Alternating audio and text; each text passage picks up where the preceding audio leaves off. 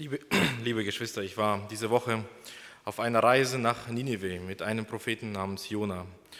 Und es hat mich total gefangen genommen. Ich war mit ihm, bin mit ihm ins Boot gestiegen und habe gesehen, wie er seelenruhig geschlafen hat, während die Seeleute sich schweißtreibend und verzweifelt gegen den Sturm aufwogten. Ich war mit ihm in Ninive, habe gesehen, wie nach einer Predigt eine spektakuläre Erweckung in einer Stadt losfand. Die erfolgreichste Evangelisation aller Zeiten doch keine Freude bei Jona. Er rief nicht aus. Seht, der Himmel steht offen. Nein, er ist verzweifelt und trauert unter einem Baum. Irgendwas beschäftigt ihn. Seine Verbitterung verwundert mich. Wo ich mit ihm auch war, war, als er ins Meer geworfen wird und erst versucht, gegen die stürmische Wut anzukämpfen, gegen den Regen. Das Wasser ist oben, unten, links, rechts. Er verliert die Kontrolle, sinkt nieder, verliert das Bewusstsein zunehmend und plötzlich erscheint ein riesiges Ungeheuer mit einem riesigen Schlund, das wohl aussieht wie die Tore der Hölle höchstpersönlich und verschlingt ihn. Im Magen des riesigen Fisches oder des Wals ist es eng, heiß, unbequem, überall eine ätzende Flüssigkeit. Die Luft reicht kaum zum Atmen. Und nun höre ich, wie Jona betet. Und dieses Gebet finden wir in Kapitel 2. Wir wollen also der Frage nachgehen, wie betet man in einem Walfischmagen? Das Gebet finden wir in Jona Kapitel 2. Es ist das ganze Kapitel, was ich lesen möchte. Ich habe diese seltsame Einleitung gewählt, weil ich eine Tradition kenne, an der ich eine Krankheit, an der ich auch leide. Wenn ein biblischer Text vorgelesen wird, hört man nicht zu. Irgendwie hört man bei Illustrationen, irgendwelchen Geschichten oder so viel mehr zu als beim eigentlichen biblischen Text. Fanden Sie gerade die Geschichte spannend? Ich möchte Ihnen oder dir sagen, der biblische Text sollte viel spannender sein. Wir lesen Jona Kapitel 2. Das ist das Wort des Herrn. Der Herr ließ einen großen Fisch kommen, der Jona verschlang. Drei Tage und drei Nächte war Jona im Bauch des Fisches. Dort betete er zum Herrn, seinem Gott. Ich schrie zum Herrn, als ich nicht mehr aus noch ein wusste, und er antwortete mir in meiner Not. Ich war dem Tode nahe, doch du, Herr, hast meinen Hilferuf gehört. In die Tiefe hattest du mich geworfen, mitten ins Meer. Rings um mich türmten sich die Wellen auf. Die Fluten rissen mich mit und spülten mich fort. Ich dachte schon, du hättest mich aus deiner Nähe verstoßen und ich würde deinen heiligen Tempel nie wiedersehen. Ja, die Strudel zogen mich in die Tiefe, bis ich fast ertrank. Seetang schlang sich mir um den Kopf. Bis zu den Fundamenten der Berge sang ich hinab in ein Land, dessen Tore sich auf ewig hinter mir schließen sollten. Aber du, Herr, mein Gott, hast mich heraufgezogen und mir das Leben neu geschenkt. Als ich schon alle Hoffnung aufgegeben hatte, dachte ich an dich und mein Gebet drang zu dir in deinen heiligen Tempel. Wer sein Heil bei anderen Göttern sucht, die er doch nicht helfen können, verspielt die Gnade, die er bei dir finden kann. Ich aber will mit Danklieder singen und dir meine Opfer darbringen. Was ich dir versprochen habe, das will ich erfüllen. Ja, der Herr allein kann retten. Da befahl der Herr dem Fisch, Jona am Meeresufer auszuspeien.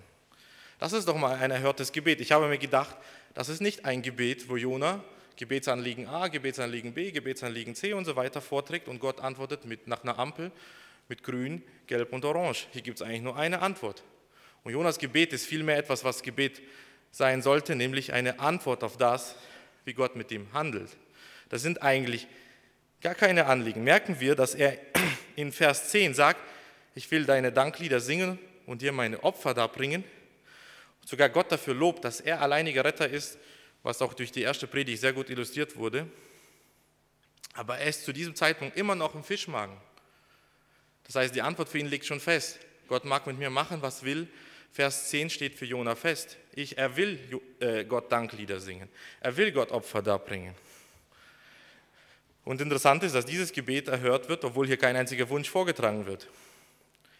Was, das, das, das bringt mich auf den Gedanken, dass Jona eine wichtige Lektion lernen musste. Er ist ja nicht zufällig im Walfischmagen gelandet. Es war ja eine Lektion, die er lernen musste. Und dass sein Gebet hier festgehalten wird und dass Gott abwartet, bis Jona das betet und erst dann reagiert, zeigt, dass Jona unbedingt eine Lektion lernen musste. Also neben der Frage, was betet man in einem Walfischmagen, können wir uns auch die Frage stellen, was lernt Jona im Walfischmagen? Und ich denke, dafür müsste man eine andere Frage stellen. Warum läuft vor Jona, Entschuldigung, warum läuft Jona vor Gott weg? Ich habe das mit den Kindern besprochen und die Antwort war, weil er Angst hat. Er hat Angst vor Ninive. Ich denke, das ist nicht ganz die richtige Antwort. Man könnte auch anders antworten, weil er ungehorsam ist, was etwas Wahres enthält. Jona ist wirklich ungehorsam dem Auftrag Gottes. Aber ähm, das würde dann so klingen, wie wenn wir mit unseren Kindern oft umgehen und sagen, warum bist du ungehorsam? Und das Kind sagt, weil. Und wir kennen das, manche solche Gespräche können sehr lange gehen. Die Motive haben wir dann oftmals gar nicht verstanden. Was ist der Motiv oder das Motiv dafür, dass Jona vor Gottes Auftrag flieht? Es reicht nicht aus zu sagen, weil er ungehorsam ist. Dieser Frage wollen wir nachgehen. Und ich habe mich äh, intensiv hingesetzt und habe gestaunt, was für ein komplexes, überraschendes und wunderschönes Werk das Buch Jona ist. Da ist erstens die Symmetrie. Kapitel 1 und 2 sind symmetrisch zu Kapitel 3 und 4. In beiden Fällen gibt es Jona, die Heiden und eine Umgebung, das Meer und im anderen Fall die Stadt. Zweimal hören wir das Wort, das zu Jona klingt, zweimal die Botschaft, zweimal den Ruf der Warnung oder des Gerichts, zweimal die Reaktion der Heiden. Jedes Mal ist die Reaktion der Heiden besser als die von Jona. Zweimal wird Jona mit der Gnade Gottes konfrontiert. Da kommen wir an die Lektion näher, die Jona lernen muss. Beim näheren Betrachten sind mir die zahlreichen Wortspiele und wirklich diese künstlerische Verarbeitung vom Buch Jona aufgefallen. Zum Beispiel gibt es dieses Hinabgehen von Jona. In Vers 3 geht Jona hinab nach Jaffo, dann steigt er aufs Schiff, geht dort hinunter, geht wieder hinab und als er ins Meer geworfen wird, sinkt er wieder hinab, was wir auch gelesen haben. Es ist die ganze Zeit dieses Hinab, bis er dieses Gebet betet. Ab dem Moment geht es wieder aufwärts. Das ist auch theologisch sehr fein und sauber ausgearbeitet. Zum Beispiel reden die Heiden in beiden Fällen, wenn sie von Gott reden oder wie Gott auf ihre Buße reagieren wird, mit einem vielleicht. Vielleicht wird Gott uns gnädig sein. Vielleicht wird das wirklich was bringen. Ähm, Jona ist dem völlig gewiss, dass Gott gnädig ist. Ganz interessant. Und natürlich, die Ironie ist äh, kaum zu übersehen. Im Grunde genommen ist Jona der, einer der erfolgreichsten Prediger aller Zeiten. Eine Predigt, eine ganze Stadt von über 100.000 Einwohnern bekehrt sich. Und er, will, er lebt so, als wäre es der größte Misserfolg seines Lebens und möchte lieber sterben. Was, was, was ist los mit diesem Mann? Was beschäftigt ihn? Und ein, ein Schlüssel besteht darin, sich die Personen und den Ort noch näher anzuschauen. Man muss, äh, oder besser gesagt, dem aufmerksamen Bibelleser wird auffallen, dass Jona schon einmal erwähnt wurde, nämlich in 2. Könige 14, 25. Und dort ist der Prophet gehorsam. Dort geht er nämlich zu niemand Geringerem als Jerobeam II., also einem gottlosen König, der aber in Israel herrscht, im Nordreich, also in dem Reich, wo nicht die Söhne Davids die, die Throne übernehmen, sondern geschickte Heerführer. Und Jerobeam ist offensichtlich ein sehr erfolgreicher König und interessanterweise Gott bestätigt ihn. Und Jona hat eine positive Botschaft und sagt, solange Jerobeam ist, wird Israel florieren, die Grenzen werden befestigt, Städte werden gebaut, wirtschaftlicher Segen und so weiter. Das ist Jonas Botschaft. Jona ist bereit hinzugehen, Jona ist ein gehorsamer Prophet. Auf der anderen Seite, Ninive, Hauptstadt von Assyrien, äh, eines brutalen, völkermordenden Reiches. Ich habe eine Inschrift gefunden, die aus der Zeit sogar von noch vor Jona stammt, in der sich der König von Ninive der Grausamkeiten rühmt, die er begangen hat. Also ich zitiere, die Adligen und Ältesten der Stadt kamen zu mir heraus, um ihr Leben zu retten. Das, er beschreibt, wie er bei Belagerungen vorgegangen ist. Ich errichtete einen Pfahl vor ihrem Tor. Ich häutete so viele Adlige, wie sie gegen mich aufgelehnt hatte, hatten, und überzog den Pfahl mit ihren Häuten. Einige verstreute ich innerhalb des Haufens, einige errichtete ich auf Pfählen auf dem Pfahl und einige stellte ich auf Pfählen rund um den Pfahl auf. Viele habe ich, durch, viele habe ich quer durch mein Land gehäutet und ihre Häute über die Wände drapiert. Ich schlitzte das Fleisch der Eunuchen auf, die schuldig waren. Ich brachte Ahi Yababa, den Herrscher von Suru, nach Ninive, häutete ihn und hängte seine Haut über die Mauer von Ninive. Ninive oder Assyrien ist eine richtige Terroristenstadt. Nun soll Jona hingehen und ihnen Buße predigen oder Gericht.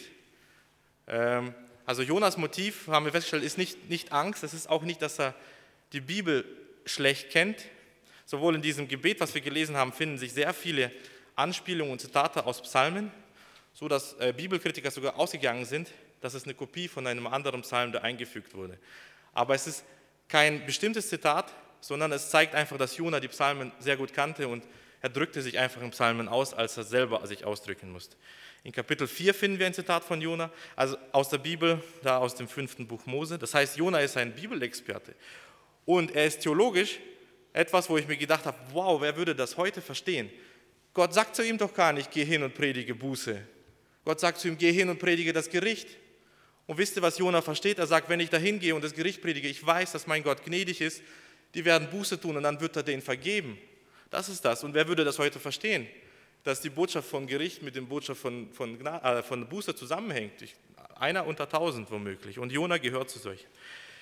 Jona hat eine Aufgabe, die man sich so vorstellen kann, als würde man einem Rabbi im Jahr 1941 verlangen, mitten nach Nazi-Deutschland, also hier nach Berlin zu gehen und dort zu predigen, tut Buße, sonst kommt das Gericht Gottes. Dennoch ist Jonas Motiv nicht die Angst, Jonas Motiv ist nicht die Überforderung oder mangelndes Wissen der Schrift, aber eine Sache versteht er nicht, er, er läuft vor etwas weg, nämlich er empfindet die Gnade, oder Jonah kann es nicht ertragen, dass Gott Nineveh irgendwie gnädig sein könnte. Er empfindet die Gnade Gottes als ungerecht. Gerade diesem Schurkenstaat die Gnade predigen, Jona läuft vor einem gnädigen Gott weg. Ist meine Erklärung dafür, warum Jona ungehorsam ist. Er kann es nicht ertragen, dass Gott mit Nineveh gnädig sein soll. Jetzt könnte man einwenden, das ist aber eine steile These, glaube ich nicht. Das sagst du nur, weil du zu viel Luther und Spurgeon gelesen hast und zu viel Timothy Keller gehört hast. Ich würde sagen, ja, denke ich auch, ich glaube selber nicht. Das Problem ist, das ist genau die Antwort, die Jona selber liefert. Und die finden wir in Jona 4, Vers 1 bis 4. Als Jona sieht, dass Nineveh Buße tut und Gott die Stadt verschonen wird, das ist seine Reaktion darauf. Wir lesen Kapitel 4, Vers 1. Das aber verdross Jona sehr und er war zornig und betete zum Herrn und sprach, schon wieder betet Jona, das wäre wieder diese Synonymität. Ach Herr, das ist's ja, was ich dachte, als ich noch in meinem Lande war. Deshalb wollte ich ja nach Tarsis fliegen, denn ich wusste, und hier sein Zitat aus, dem, aus den fünf Büchern Mose, denn ich wusste, dass du gnädig, barmherzig, langmütig und von großer Güte bist und lässt dich des Übels gereuen.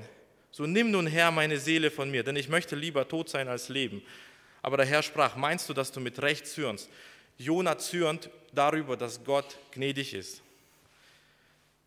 Und merken wir, er lernt die Lektion immer noch nicht, die er in dem Walfischmagen lernen sollte, weil im Walfischmagen lernt er ein Stück davon, was das bedeutet, dass Gott gnädig ist. Jona konnte sich nicht vorstellen, dass Gott mit Heiden gnädig ist, aber er stellt plötzlich fest, dass er selbst auch nur nach Gnade lebt. Und ich denke, zentral ist diese Aussage, ja, der Herr allein kann retten. Jona muss eine Lektion über Gnade lernen. Und da dürfen wir wirklich nicht vergessen, Jona ist ein erfahrener äh, Christ, einer, der die Schrift kennt, er ist einfach ein, ein, ein treues, also nicht ein treues, ein Kind Gottes. Ähm, Jona ist einer, der weiß, wie Gott direkt mit ihm spricht. Und trotzdem muss Jona etwas über Gnade lernen. Und wenn das für Jona zutrifft, wie viel mehr dann für uns? Jona muss eine Lektion darüber lernen, was Gnade ist. Und erst als er sie lernt, spuckt der Wal ihn aus. Ich habe mir überlegt, wie man Gnade definieren könnte. Und eine Möglichkeit ist, das so auszudrücken: Gnade ist Gunst für jemanden, der sie nicht verdient und der sie von jemandem erfährt, der sie nicht gewähren muss. Ich habe mir zahlreiche Beispiele überlegt, aber in der Bibel finden wir zum Beispiel, wie Jakob, der seine Beziehung mit seinem Bruder Esau völlig zerstört hat, Esau wieder begegnet in 1. Mose 33, Vers 8. Und dann sagt Esau zu ihm, wieso bringst du die, was sehe ich da alles? Und Jakob antwortet, dass ich Gnade finde vor meinem Herrn. Und damit gibt er zu, Esau, du bist mir keine Versöhnung schuldig, ich habe es wirklich vergeigt. Es ist meine Schuld, dass unsere Beziehung kaputt ist. Ähm, das heißt, ich habe sie nicht verdient und du musst sie mir auch nicht gewähren, denn dein Zorn ist gerechtfertigt. Und äh, das ist eine, denke ich, wir erfahren das immer wieder. Also Gnade ist etwas, das, das man nicht verdient und das man von jemandem erfährt oder der jemand, die jemand gewährt, der sie nicht gewähren muss. Also ich denke da oft an das Bild, wenn ein, in Amerika einer, der zu Tode verurteilt wird, um einen Gnadenersuch an den Gouverneur schickt. Er hat es nicht verdient, dass er begnadigt wird. Seine Bestrafung ist völlig zu Recht nach dem Recht äh, quasi bestätigt worden. Und der Gouverneur ist niemals verpflichtet, ihn zu begnadigen. Er kann sagen, nein, nein, nein. Und plötzlich sagt er doch. Also Gnade ist immer unverdient, Und zwar in beiden Wegen. Also von dem, der sie empfängt, aber auch von dem, der sie austeilt. Und Jona muss diese Lektion lernen, was sein Psalm deutlich macht, wenn er ausruft, ja, der Herr allein kann retten. Und ich denke, wenn wir jetzt zum Gebet gehen, äh, auf die Schnelle, oder eben, wir haben ja hier ein Gebet, was lernt man oder wie betet man in einen Walfischmagen? Wir alle müssen lernen, oder wir alle dürfen und können von Gnade lernen. Wenn Jona selbst das lernen musste, dann ähm, gilt das für uns erst recht. Und ich denke, ich habe mir einige Lektionen notiert, die wir lernen können, auch für unser Gebet, wie die Lehre von der Gnade äh, unser, unser Gebet bereichert wird und, und einfach unser Gebetsleben erweitern will. Ich denke, die erste Überlegung ist, es wird oft gesagt, oh, zu viel Gnade, nee, wir müssen auch die andere Seite predigen und so weiter. Das, das stimmt nicht in Jonas Leben. Also der Punkt ist, wenn Jona Gottes Gnade besser verstanden hätte, wäre er nach Ninive gegangen. Er musste erst die Lektion lernen, bevor er nach Ninive geht. Also es gibt ja oft diese Überlegung, Gnade macht leichtfertig. Ich muss sagen, dann haben wir es nicht verstanden, um was Gnade geht. Wenn Gnade wirklich darum geht, dass wir geliebt sind, dann werden wir darauf nur in, Liebe antworten. Denken wir nur an Martin Luther, ein, ein, verweich, also ein weichlicher, verschüchterter, minderwertigkeitskomplexen, äh, geprägter Mensch, der Stunden, also sechs Stunden lang am Tag beichten konnte, aber als er die Rechtfertigung des Sünders durch Gnaden versteht, ist das ein Mensch, der es bereit ist, mit der ganzen Welt aufzunehmen. Das heißt, das Gebet Jonas, ja, der Herr allein kann retten, kann ein Gebet der Befreiung, des Loblieds sein. Wenn ein bekennender Gläubiger, vielmehr erfahrener, erfolgreicher Prediger, ja sogar Prophet, der direkt mit Gott sprach, Gnade falsch verstand, dürfte das uns auch passieren, kann das uns auch sehr schnell passieren. Und ein Indiz dafür ist Hader oder ein Gefühl von Benachteiligung, Ungerechtigkeit. Das heißt, man empfindet das Verhalten Gottes als unfair. Ein heimlicher Hader gegen Gott schleicht sich ein. Ja, wenn wir, das wird deutlich, wenn wir viele Erzählungen oder Gleichnisse von Jesus betrachten, in denen Jesus über Gnade spricht, zum Beispiel den gnädigen Lohn an die verschiedenen Arbeiter. Und die nach elf Stunden oder zwölf Stunden Arbeit den gleichen Lohn bekommen wie der nach einer Stunde, empfinden es als unfair. Ähm, die Aussage, also ja, der Herr allein kann retten, ist auch ein Ruf nach Buße, Umkehr und Vergebung. Jona würde das bestätigen. Ich denke, diese Botschaft, ja, der Herr allein kann retten, dieses Gebet Jonas, gibt auch Hoffnung für die, die wert, sich nicht wert fühlen, unwürdig oder von Selbsthass zerfressen sind. Der Herr allein kann retten, ist auch das Dankeslied, Dankesruf, das Jauchzen und das Jubeln derer, die von ihren Sünden befreit sind. Mein Wert muss nicht mehr ich definieren. Ich fühle mich furchtbar unwert, furchtbar unwürdig. Ähm, aber mein Wert wird definiert durch das, dass Gott seinen Sohn schickt, um mir überreiche Gnade widerfahrt, indem mich der Sohn in seine Gemeinschaft aufnimmt, indem er mich seinen Bruder nennt, ich nun seinen Vater als meinen Vater bezeichnen kann.